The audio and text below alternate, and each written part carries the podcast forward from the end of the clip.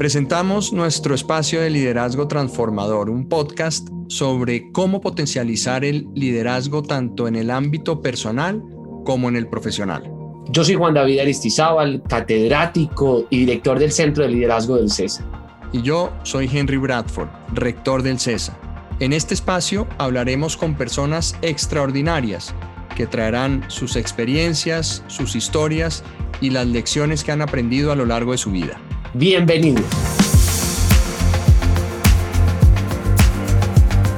La tecnología precisamente es la parte transversal que ayuda a, a, las empresas a salir adelante, independientemente uno de la labor que esté desarrollando dentro de cualquier actividad.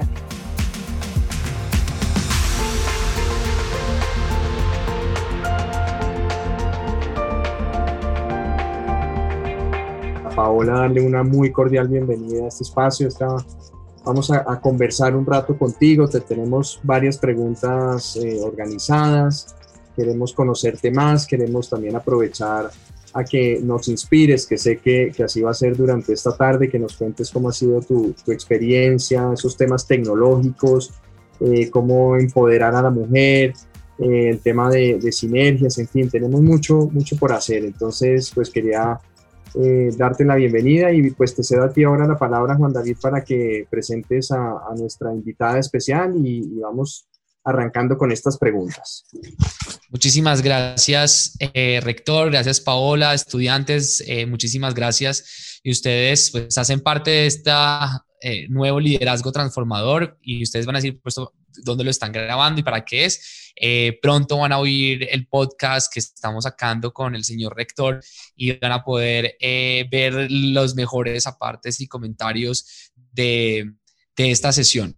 Y cuando estamos hablando de liderazgo de pies a la cabeza, pues estamos hablando de un liderazgo que tiene una capacidad de ser íntegro, que tiene la capacidad de movilizar, de pensar primero en el mundo antes que en la carrera de cada una de las personas y por eso la invitada de hoy es una invitada muy especial, porque ella se ha dedicado a construir, ella se ha dedicado como profesional en arquitectura, en lograr armar equipos, armar compañías, armar gremios para transformar a Colombia.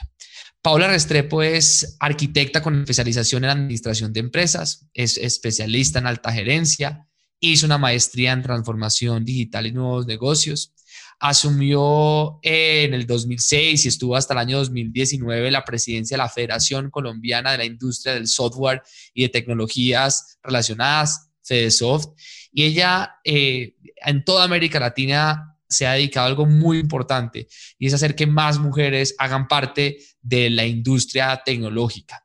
Y hoy, pues, eh, yo creo que tenemos una, el placer de conversar con Paola, Hoy, eh, junto a todo un equipo de docentes y profesores, hacemos un programa de formación para mujeres de, de Anserman, el Valle, y ella se ha dedicado a eso, a lograr que universidades, compañías y empresas trabajen juntas precisamente para eso, para transformar la economía de nuestra región. Entonces, Paula, muchísimas gracias por acompañarnos y yo quiero arrancar con una pregunta eh, y es, eh, después de esta definición de quién es Paola, de nuestra parte, arranco con esa es, ¿quién eres tú? ¿Quién es Paula Restrepo? Bueno, Juan, rector, muchísimas gracias por esta invitación. Muy generosas las palabras de Juan, definitivamente. Eh, me hizo hasta sonrojar, Juan, por favor.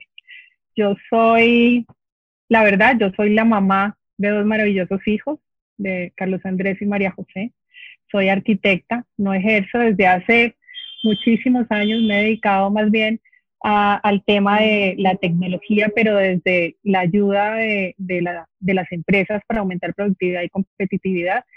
Y eh, soy una banderada y la voz de las mujeres que no tienen voz eh, para poder liderar y vincularse con las tecnologías de la información, que es el camino que tenemos ahora eh, para salir, digamos, de, toda esta situación pues, que, que nos tiene abrumados.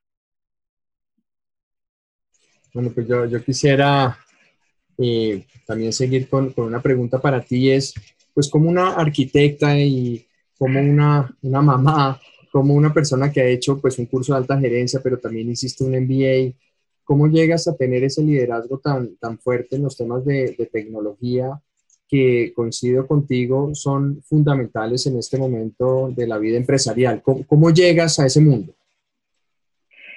Eh, pues mira, Henry y Juan, esta, la vida le va a uno poniendo eh, cada cosita en el camino. Yo hace 20 años me imaginaba que, primero, que no me iba a retirar de la arquitectura, porque eh, pues estudié apasionada por construir, y segundo, porque eh, vivía en Cali y para mí ese era, pues, es el mejor vivero del mundo en, esa, en ese momento y no pensaba siquiera trasladarme. Entonces, la vida le va poniendo a uno en el camino eh, ciertas cosas que, que, uno va perfilando en lo que va a hacer.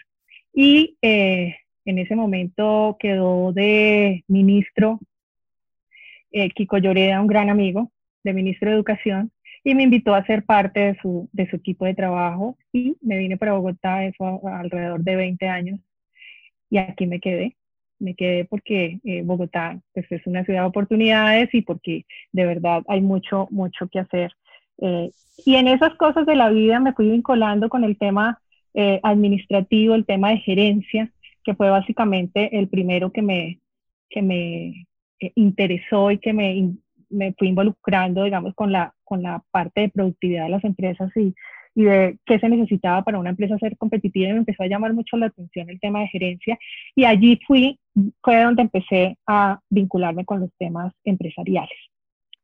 Estando allí, eh, conocí eh, las personas vinculadas con empresas de tecnología, grandes empresas, incluyendo empresas de Cali, y, y un día me, me, hicieron la propuesta, bueno, ¿y por qué no nos ayudas en la federación? Y eso fue hace 14 años. ¿Cómo les voy a ayudar en la federación si no tengo ni idea de tecnología? O sea, están locos. Eh, y no, es que no necesitamos una persona que sea especialista en tecnología porque para eso está la junta directiva, que somos todos empresarios de tecnología. Queremos es una persona que tenga eh, un sentido común y que sepa de gerencia, que sepa de administración, que sepa ayudar a los empresarios a salir adelante, porque la tecnología pues igual la tenemos nosotros. Y así fue eh, como empecé ese camino vinculada a la federación y a la tecnología y, y cierto, uno no necesita estar desarrollando código para saber cuáles son los problemas y la problemática de las empresas y de las empresas de tecnología en este momento. Me fui vinculando y 14 años pasaron hasta que en enero de este año eh, me retiré. Paula, y, aquí hay un grupo de... ¿Me oyen? Sí. Sí. un, un equipo de administradoras y administradores de empresas que seguramente se estarán preguntando, bueno, ¿y qué oportunidades entonces tiene para un administrador precisamente este mundo de la tecnología? Y me gustaría muchísimo que le hiciéramos ese enlace cuando tu profesión es arquitecta. Me gustaría mucho como, cómo animamos a más administradoras y administradores a animarse a entrar en el mundo del software y en el mundo de la tecnología. Eh, definitivamente, yo pienso que eso no es solamente para los administradores, sino para todas las carreras. Ahora, la tecnología precisamente es la parte transversal que ayuda a, las empresas a salir adelante, independientemente uno de la labor que esté desarrollando dentro de cualquier actividad. Y la administración de empresas, pues es algo importantísimo porque definitivamente si uno se involucra en, la, en el tema gerencial de una empresa como tal, pues tiene que tener todos los panoramas y las unidades visibilizadas y transversalmente la tecnología. Una empresa que no vincule tecnología en este momento, pues es una empresa, eh, es una empresa muerta. Yo siempre incentivo a, las personas, así estudien medicina, así estudien eh, zootecnia, así estudien eh, contabilidad, involucrar la tecnología y no significa involucrar el código de desarrollo ni cosas muy complicadas de desarrollo, pero sí empezar a trabajar en por qué yo debo, por ejemplo, usar eh, cloud computing. ¿Por qué debo usar todo lo de la nube? ¿Por qué debo usar inteligencia artificial? ¿Para qué me sirve la inteligencia artificial? Si quiero vender más en la empresa, ¿para qué me sirve eh, todo el tema de análisis de datos? ¿O para qué me sirve la automatización? Entonces, todos esos temas son importantes desde que uno quiera gerenciar y administrar cualquier tipo de negocio, cualquier tipo de emprendimiento, cualquier tipo eh, de empresa, inclusive para si uno no está administrando, sino que precisamente está trabajando en cualquier tipo de compañía para la unidad que esté liderando. Tú nos hablas de, pues, de temas que son claramente, están, vienen, digamos, inmersos en todo lo que se ha llamado la transformación digital, o sea, el análisis de datos, el cloud computing, la inteligencia artificial, y hablaste antes de, temas de productividad y competitividad. ¿Qué tipo de ejemplos tienes de, digamos, de, implementaciones que hayas hecho utilizando la transformación digital para generar una mayor productividad una mayor competitividad? Pues mira, eh, ¿qué es transformación digital? Empecemos por allí. Y simplemente la transformación digital es una transformación cultural, organizacional, desde todo punto de vista de la, de la empresa como tal, eh, que permite un mejor aprovechamiento de las tecnologías para el, fortalecimiento de la empresa desde todo punto de vista, desde todas las unidades. Entonces, empezando por qué es transformación digital, ya entendiendo desde ese punto de vista, uno diría que uno de los eh, ejemplos más visibles que puedo yo eh, dar en este momento es el tema de marketing digital, por ejemplo, que es una parte pequeña de lo que es la transformación digital de una empresa, digamos. Eh, en este momento de la pandemia, las personas, y pongo el ejemplo que ponía Juan David, que estamos haciendo ahora con, con las bordadoras de un municipio del Valle del Cauca, donde su único ingreso, por ejemplo, eran eh, el turismo, las personas que pasaban por Ansermanuevo Valle, que es eh, un pueblo del Valle, un municipio del Valle, eh, paraban y compraban sus bordados. Ellas son mujeres bordadoras, alrededor de unas 70 eh, mujeres bordadoras en el pueblo, que vendían todas sus eh, camisas y todos sus accesorios bordados, pero el único, la única manera de venderla era a través de intermediarios, ¿sí? que se llevaban sus blusas a venderlas a otras partes de Colombia o a través de las personas que pasaban en carro y que visitaban el municipio. Y gracias a esta eh, marketing digital y a toda esta formación y a todos estos eh, eh, conocimientos que estamos ayudándoles a estas mujeres, van a tener la oportunidad de vender a través de redes sociales. Ese es un solo ejemplo de cómo usar la transformación digital para aumentar el ingreso. Si eso no existiera, pues imagínate lo complicado que sería para ellas sobrevivir ante eh, esta pandemia. Entonces, ese es un solo ejemplo, pero así tenemos varios. Y otro ejemplo de hoy, ¿qué haríamos sin, las, sin estas plataformas? Que es parte también de las herramientas de la transformación digital. Pues no podríamos estar haciendo reuniones de trabajo ni podríamos estar haciendo eh, la productividad de las empresas como lo estamos haciendo hoy en este confinamiento.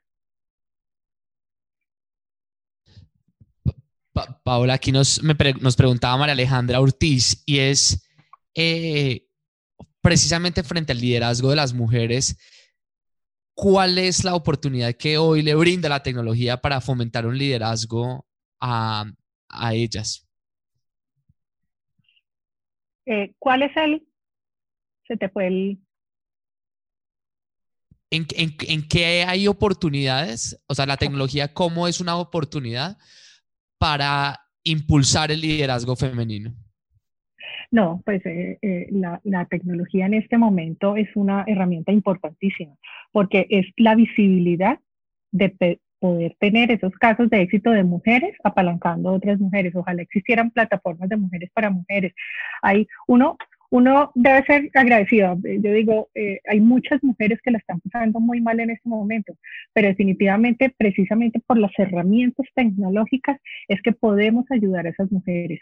Hoy, precisamente, se creó eh, el club del 30% y es poder llegar a ese 30% de mujeres participando en juntas directivas. Entonces, estas herramientas debemos usarlas es para darle voz a las mujeres que no tienen voz, es para poder mostrar esos casos de éxito de las mujeres y visibilizarlas de las cosas que se están haciendo. Eh, hay, hay ejemplos importantísimos, los emprendimientos que son de base tecnológica realizados por mujeres. Eh, maravillosos. Entonces, todas estas herramientas de tecnología incentivan y ayudan y potencializan todos esos trabajos que están haciendo las mujeres desde cualquier parte de cualquier región. Hace muy poco me tocó una mentoría a una mujer maravillosa de Córdoba que eh, saca miel de abejas y, enseñándole a ella cómo hacer con sus redes sociales para poder vender su miel. Precisamente es para eso sirve eh, la tecnología. Paula, tú pues claramente eres una líder eh, que, le gusta, como dijo Juan David, y yo creo que por esa, esa concepción tuya inicial, digamos, profesional de, de arquitectura, de armar, de crear. Eh, y con ese liderazgo, pues han logrado generar impactos absolutamente maravillosos. ¿Cuál es para ti? Puede ser difícil la pregunta, pero te dejo que la pienses. ¿Cuál puede ser para ti la mayor satisfacción que has tenido en este proceso de liderar eh, ideas, de liderar procesos, de generar impacto? ¿Cuál puede haber sido esa mayor satisfacción para Paola? Ay, a mí hay algo que me da mucha satisfacción y que no lo tengo que pensar, y es esa unión de varias manos y de varias mujeres. Eh, y, lo confieso aquí, eh, hablando en confianza en los 96 personas. yo antes eh, siempre decía, no, es que trabajar con mujeres es muy complicado, siempre trabajar con mujeres eh, que somos egoístas, que somos esto, pero durante esta pandemia de verdad que me ha, me ha eh, sorprendido y me ha dado una lección durísima y es que cuando uno trabaja, cambia uno el yo por el nosotros y trabaja con otras mujeres que están en la misma línea que uno, se pueden hacer cosas maravillosas. Y eso lo hemos logrado, mira, en estos nueve meses que han pasado hemos logrado cosas espectaculares. Entonces, para mí uno de los mayores logros y que hoy digo es con las mujeres y entre mujeres podemos trabajar juntas, somos más.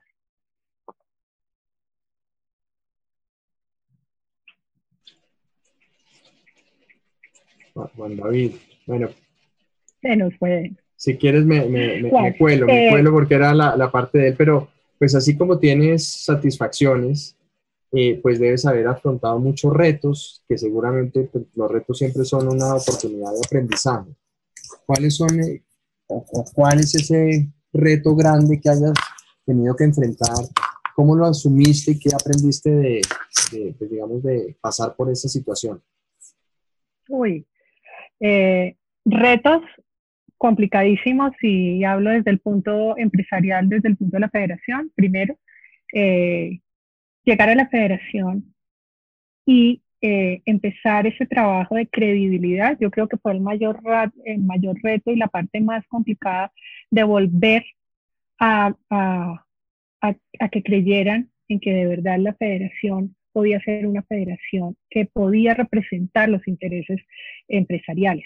Eh, ganar esa credibilidad con gobierno, con el sector privado, con todo. Ese fue un trabajo bien, bien complicado y que día a día se iba viendo, digamos, los frutos de, de ese esfuerzo que íbamos teniendo, pero era un trabajo de un equipo, no solamente era eh, yo en ese momento, sino un equipo precisamente demostrando que la federación sí podía ser la federación que queríamos que fuera. Y en la parte eh, personal, pues uno siempre es, eh, mamá gallina. Yo he sido casi que docente y profesora eh, toda la vida y, siempre mi mayor eh, sueño es poder ver que lo que uno forma o lo que uno enseña se puede reflejar después en todo el trabajo y todo lo que, lo que muestra. En este momento, pues tenemos en formación lo que les contaba ahora a estas mujeres, pero también estamos en formación eh, de, otro, de otro grupo también importante de mujeres de, de miel, de, de Córdoba que les contaba también ahora, y mentoreando algunos emprendimientos que yo solamente sueño es que estos salgan adelante. Y situaciones complicadas eh, de manera personal, pues he tenido eh, varias importantes. Yo creo que la muerte de mi madre, la muerte de mi padre, eh, O sea, esas son cosas que uno va logrando superar eh, poco a poco y que solo el tiempo le ayuda a uno con esos, con esos eh, Paola, una de las preguntas que nos hace eh, un estudiante y es, ¿cuáles son las herramientas tecnológicas que se pueden aplicar hoy en las universidades instituciones de educación superior como lo es el CESA para integrarse con la era digital. Y yo le amplío la pregunta a, Jackson y es, ¿qué pueden estar, qué pueden hacer, qué podemos hacer las universidades, qué pueden hacer la educación superior para apalancarse en tecnología? Eh, pues herramientas, indudablemente hay muchas. Yo, yo, yo más bien me, me iría por el uso de esas nuevas tecnologías, que es lo que va a hacer la diferencia. Todo el tema eh, de innovación educativa y todo el uso de las herramientas, cómo yo puedo empezar a usar eh, eh, las tecnologías emergentes o las nuevas tecnologías o las de cuarta revolución industrial, como la quieran llamar, para empezar a, involucrar esos procesos de, de, la universidad con esos procesos tecnológicos. Yo ya les dije ahora que la transformación digital simplemente son las herramientas para lograr, digamos, una eh, mayor fortalecimiento de la institución o de la entidad o de la empresa. Entonces yo diría, por ejemplo, uno podría empezar a manejar eh, la formación, pero la formación, bueno, a través de las plataformas virtuales, pero de esas nuevas tecnologías involucradas con casos muy puntuales eh, empresariales eh, de innovación. Y, y empezar a manejar blockchain, robótica, todo lo que viene que es precisamente lo que necesitamos nosotros aprender desde todas las carreras, desde todas, desde el que es administrador hasta que el que es, eh, no sé, especialista en, contabilidad o especialista eh, en, en, cualquier tipo de, de carrera. Yo, yo, quiero recordarle a los estudiantes que nos pueden poner sus preguntas por el chat. Eh, abiertas o en privado o, a Juan David o a mí y se las pasamos a Paola. Em, bueno, otra pregunta, Paola, y nuevamente vuelvo al, tema del liderazgo que pues sin lugar a dudas pues es un tema transversal, es un pilar nuestro en el CESA porque al fin y al cabo estamos formando a, a los futuros líderes de este país y es, eh, según tu experiencia, ¿cuál crees tú que, que, es la competencia más importante que debe tener un líder o, o las dos o tres digamos, competencias más importantes que debe tener un líder para poder eh, tener un buen ejercicio de liderazgo y generar un impacto positivo en la sociedad? Eh, pues mira, yo creo que el mundo estaba pidiendo a gritos antes de esta pandemia un cambio de liderazgo. Ese liderazgo eh, piramidal que estábamos acostumbrados a ver, el que, más, el que hablaba duro, ese del servicio militar, pues yo creo que eso está mandado a recoger. Eh, y ahora precisamente esta pandemia nos ha enseñado que necesitamos cosas diferentes y habilidades diferentes a las que antes veníamos acostumbrados. Y yo voy a resaltarme tres.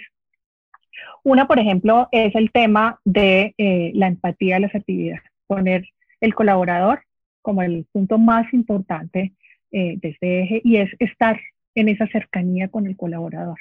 Eh, yo no sé, levantarme un día y poder llamar a alguno de ellos y todos los días ojalá uno pudiera conversar con uno, decirle cómo amaneciste hoy, qué problemas tienes hoy, cuáles son los consejos para mí hoy. Y eso uno como líder no está acostumbrado, no está acostumbrado a estar en esa cercanía. Yo creo que la comunicación debe ser muy, muy eh, de, de, de, confianza. Antes, cuando no, cuando no le hablaban de, de trabajo en casa, uno yo me cogía la cabeza y decía, no, pero ¿cómo se te ocurre? O sea, si yo no te veo aquí en la oficina es como si no existiera. Y esto, mejor dicho, la confianza con el, con el colaborador ahora es inmediata. Ya uno ni siquiera pregunta si está trabajando o no está trabajando, sino que eh, los mismos resultados hablan por sí solos. Y el trabajador tiene que estar muy feliz de levantarse todos los días y decir, trabajo para esta empresa, estoy orgulloso porque y... y, y, hay un, y un tema que, que, creo que te caracteriza a ti y es tu capacidad de crear eh, sinergias, eh, crear equipos de trabajo. En este liderazgo de los pies a la cabeza, ¿por qué se vuelve para ti importante y cómo lo has incentivado eh, esas sinergias? ¿Cómo se construye sinergias? Eh, yo pienso que con, con, con, lo que estaba hablando ahora, con la confianza, si uno si uno eh, puede hacer un equipo, acuérdate que de todas maneras la unión de todos esos saberes y de todas esas experiencias y de todo lo que hace que la innovación funcione. Eh, y, ahí es donde se construye. Yo puedo construir las ideas desde todo punto de vista mientras yo cambie ese yo por el nosotros y mientras esté cercano, con la cercanía eh, a, a, mis colaboradores. Y como para terminar la pregunta anterior que no la quiero dejar a un lado, las otras dos sería eh, ser una persona resiliente. Definitivamente en esta, en esta época necesitamos eh, aceptar, creer y tomar las mejores y la capacidad para improvisar y tomar las mejores decisiones. Esa, esas dos, o sea, cambiar el yo por el nosotros, estar cercano al colaborador y la resiliencia. Eh, me parece que, que deben estar ahorita puntuando como habilidades. Aquí me llegó una... Y, bueno, tú, digamos, si hubieras eh, podido hacer algo distinto en tu carrera, eh, arrancaste como, pues, como arquitecta y bueno, empezaste a tener pues toda esta experiencia profesional, algo que hubieras hecho distinto, algo que, algún paso que diste que, que dijeras hubiera sido bueno haberlo hecho antes. Eh, yo creo que yo hubiera empezado de atrás hacia adelante. O sea, yo no hubiera eh, estudiado arquitectura y en ningún momento me estoy arrepintiendo de ser arquitecta ni me faltaba. Pero como mi, mi experiencia profesional ha sido alrededor de, de, la tecnología y de toda la transformación digital, creo, y de la administración. Yo vine a descubrir la administración y se los digo a todos que los felicito porque a mí la administración me encantó. Y ahí es cuando yo decido cambiar de carrera cuando descubro que a mí la parte de administración me llena, me encanta y decido, no, yo lo que quiero ser es administradora y ahí es donde empiezo a estudiar para ser administradora. No quiere decir, vuelvo, insisto, que la arquitectura no me haya gustado, no, en ningún momento. Yo creo que eso es un complemento, pero a mí la administración me ha encantado. Hubiera empezado al revés, hubiera empezado por administración, transformación digital, y muy posiblemente si me hubiera quedado tiempo, pues la arquitectura hubiera, sido la, la tercera cosa.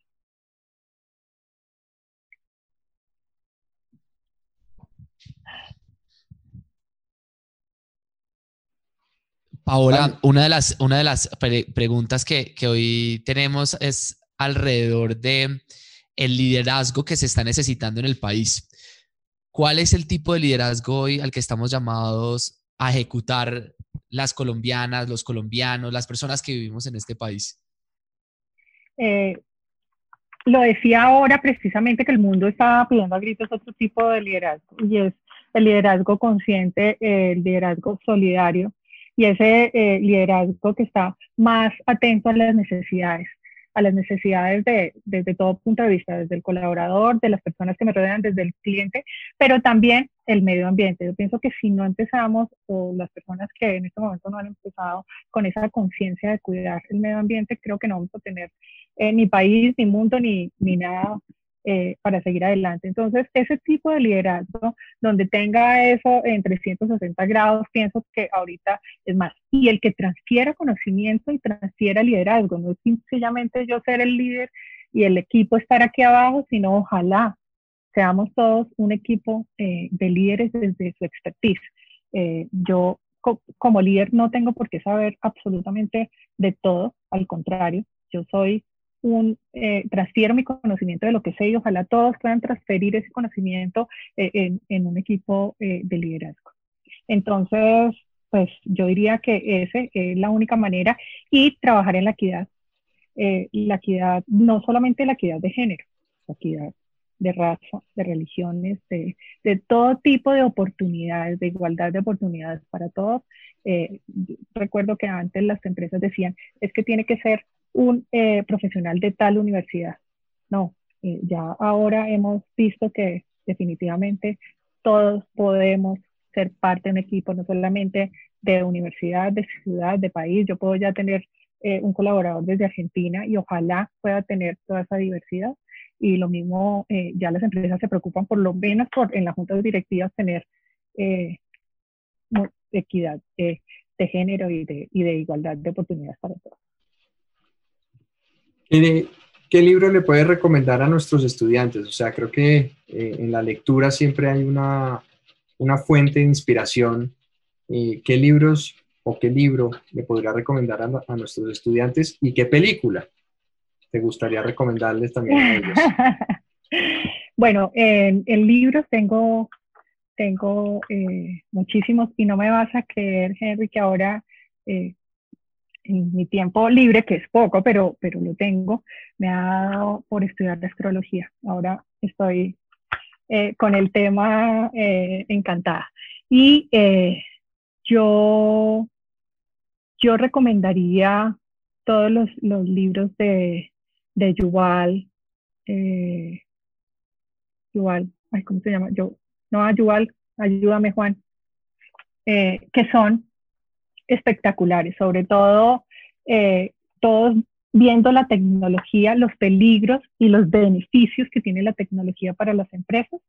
eh, de Yuval Noah Harari, creo que.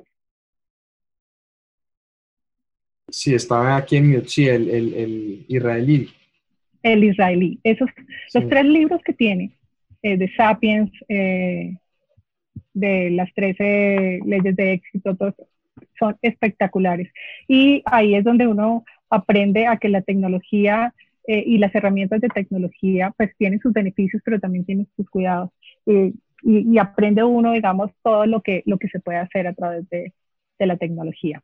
Eh, y en cuanto a, a, a, películas, yo soy muy de películas históricas y aprendizaje. El otro libro que también recomiendo es, eh, a mí me gusta la novela histórica y el Sarí Rojo me encanta porque es la historia precisamente de una mujer, de cómo de, después de todas las barreras y de todo lo que sufrió, llegó a ser eh, la presidenta y, la primera ministra de, la India. Entonces es espectacular. Pero asimismo también eh, los libros, las películas eh, históricas me encantan. Ahora estoy pero pegada de, yo no me había visto de Crown, estoy ahí pegada. Oh, muchísimas gracias. Gracias por estar con nosotros en este espacio de, de, liderazgo transformador de pies a la cabeza. Gracias por mostrarnos ese camino, por permitirnos conocer ese lado humano que hay detrás de una líder. Muchísimas gracias eh, por este espacio. Ay, a ustedes, muchísimas gracias. Me encanta, me encanta conversar con ustedes. Sí, Paula, muchísimas gracias por, por por ayudarnos a inspirar a estos muchachos. Te habíamos dicho que, teníamos media hora de conversación y queríamos ser juiciosos con el tiempo porque sabemos también tus, tus actividades. Así que, bueno, muchas, muchas gracias, Paola. No, Henry, no me quiero ir sin agradecer. Para mí el CES ahora ha sido mi ángel guardián, agradecer de todo el, el, el, trabajo que se ha hecho con estas mujeres bordadoras eh, del Valle del Cauca, de Anselma Nuevo. Eh, yo creo que sin ustedes no hubiera sido posible este es el momento de agradecer a Juan David y a Henry toda la ayuda y toda la colaboración para estas mujeres. Yo sé que vamos a ver cosas maravillosas a través de la tecnología, precisamente. Así será, así será. Muchas gracias por esas palabras, Paola. Y bueno, pues esta es tu casa y todo lo que podamos apoyarte con tus iniciativas, tus proyectos, aquí estamos para hacerlo con, con el mayor cariño. Ay, muchas gracias a ustedes. Un abracito a todos. Gracias. Que estén muy bien. Chao. Chao, gracias.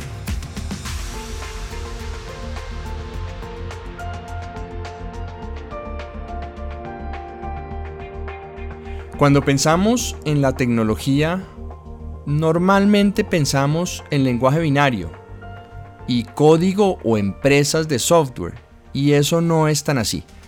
La tecnología, como nos cuenta Paola, es algo transversal a todas las áreas humanas.